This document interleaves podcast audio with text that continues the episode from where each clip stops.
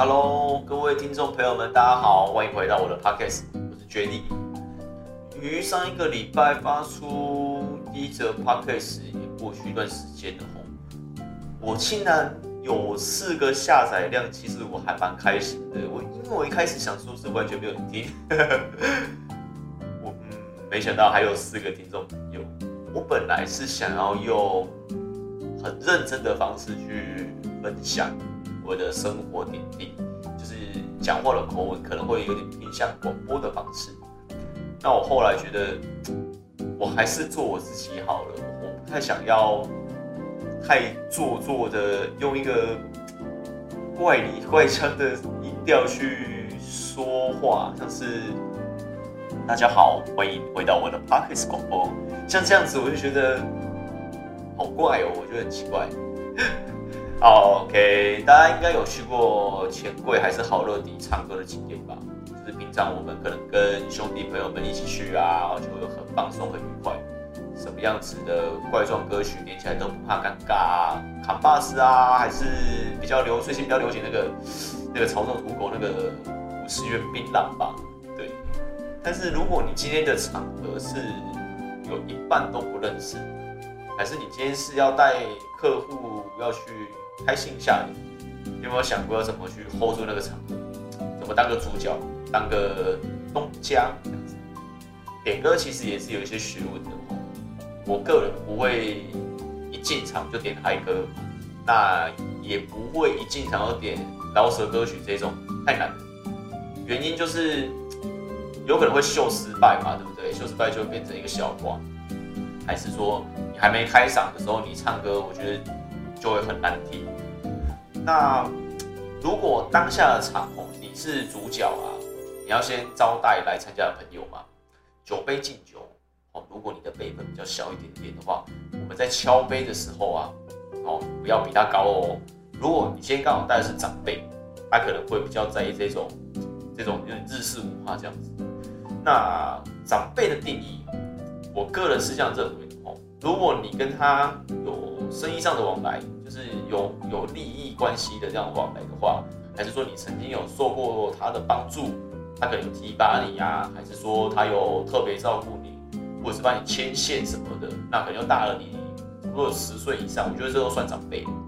那以以我自己决定来讲好了，我今年二十九岁，长辈的话应该就算是五十岁就可以当我的长辈了。对，好，我们回到一开始点歌的问题。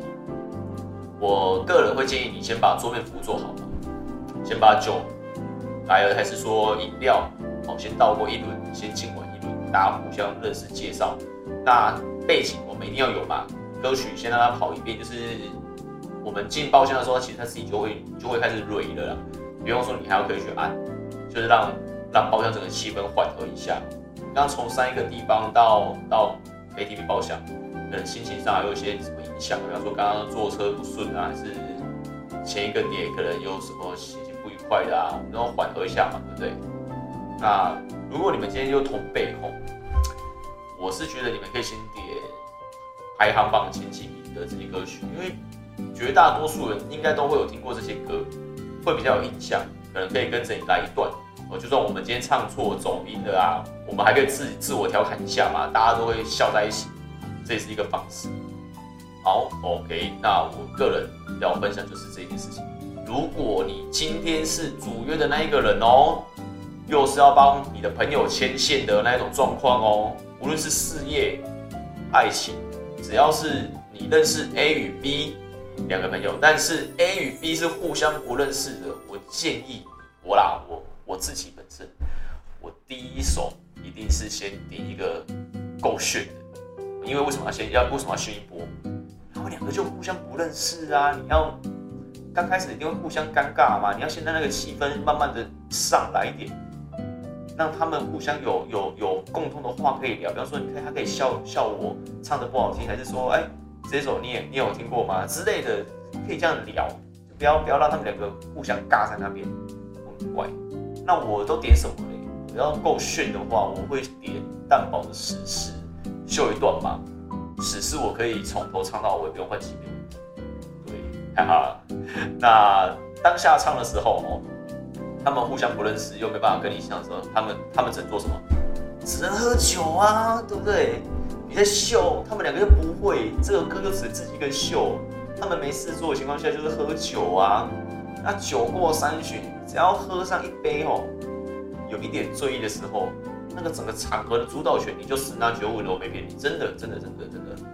那歌曲唱完哦，我们会开始双方介绍嘛，Q 一下你的朋友，让他唱一段。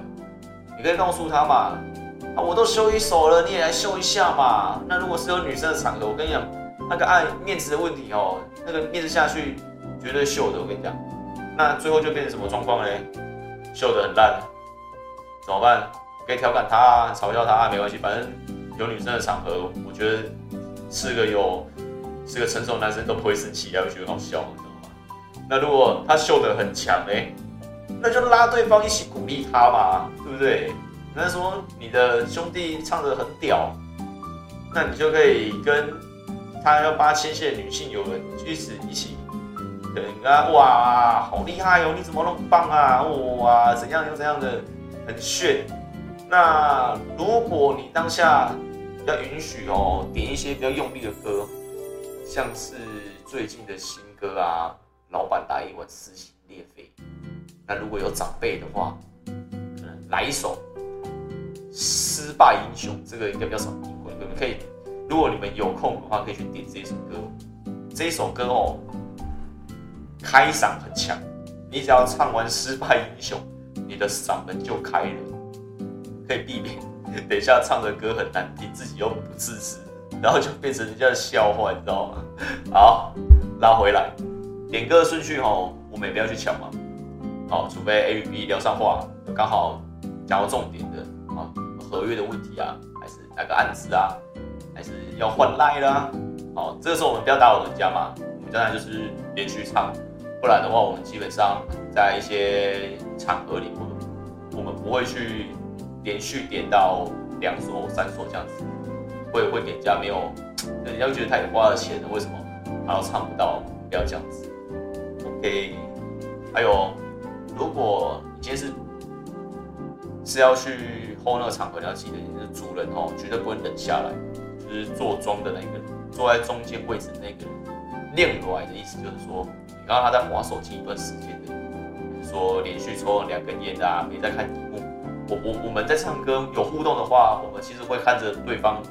的自己动作，还是说会去观察这首歌，他唱的好不好听，去看着字幕，看他有没有唱错，这就是有在互动，没有冷，没有冷下来的状况。那如果都没有，你看到他在他在划手机，啊，一直在打字，过两三首还在打字，哇，我跟你讲，你就不要陶醉在唱歌气氛里面的哦。如果今天他冷下来，下次再约就只能。OK，再我要说。如果是主人唱歌的时候，哦，如果是主人唱歌的时候，我想一下要怎么讲。刚开始大家还在适应这个环境嘛，对不对？哦，人类可以存活到大自然那么久哦，没有灭亡，就是因为我们人类有超级强的适应能力。来到陌生的环境，大家都要想着不要落谱呀，尽量表现自己呀。好，环境适应完，主人会唱歌了吧？唱到几首很难的，还是说？会有高音有特色的那一种，像是唱什么《爱如潮水》《月亮惹的祸》《年少有为》啊，蔡健雅系列这种很难的歌，唱完我跟你讲，马上拍手。我跟你讲，马上拍手，我保证你，你一拍手，旁边的人绝对一起拍。人类很特别哦，我我之后再跟你说一下，我我采用一些心理学，人类很奇观群居动物。你在一个陌生的场合里面，你看到人家在做什么，哦，你会跟着做。我跟你讲，没有骗你。你你们一定有，你们一定有遇过像我这种状况。我一拍手，听到还是说我们听到拍手的声音，你不自觉的，你就算你在划手机啊，你会不自觉跟着一起拍。为什么？我也不知道，真的都不知道，就是觉得好像好像是为了要鼓励什么啊，还是要奖励什么，就是盲盲目的去跟人家做什么事情，对不对？好，我跟你讲，这一招哦，不要一直用哦，千千万万绝对不可以连续用这件这个这个拍手这个招数。我的朋友就犯过这个 超白痴的错，就是人家每唱一首歌啊，他就拍手，啊，一开始大家都觉得拍着拍着很好笑，很开心啊。后面人家都生气了呢。每一首歌你都把你是在吵，嗯，那当然对方也是笑笑讲嘛，毕竟都是大人了，怎么可能会用凶的嘛？我操！我跟你讲，你们根本没有想象那个当下有多尴尬，气氛有多混乱哦。我朋友当然是一直道歉啊，对不起啊，因为他就他就听我的嘛，就是就拍手嘛，对不对？因为他也这种有些有时候一些场合，我们带一些晚辈去，他可能就不太了解、不熟悉，那他可能就是要去之前，他就会先听听他的，比方说像我，他就会问决定我一些等下会注意的事项什么的，我就讲给他听。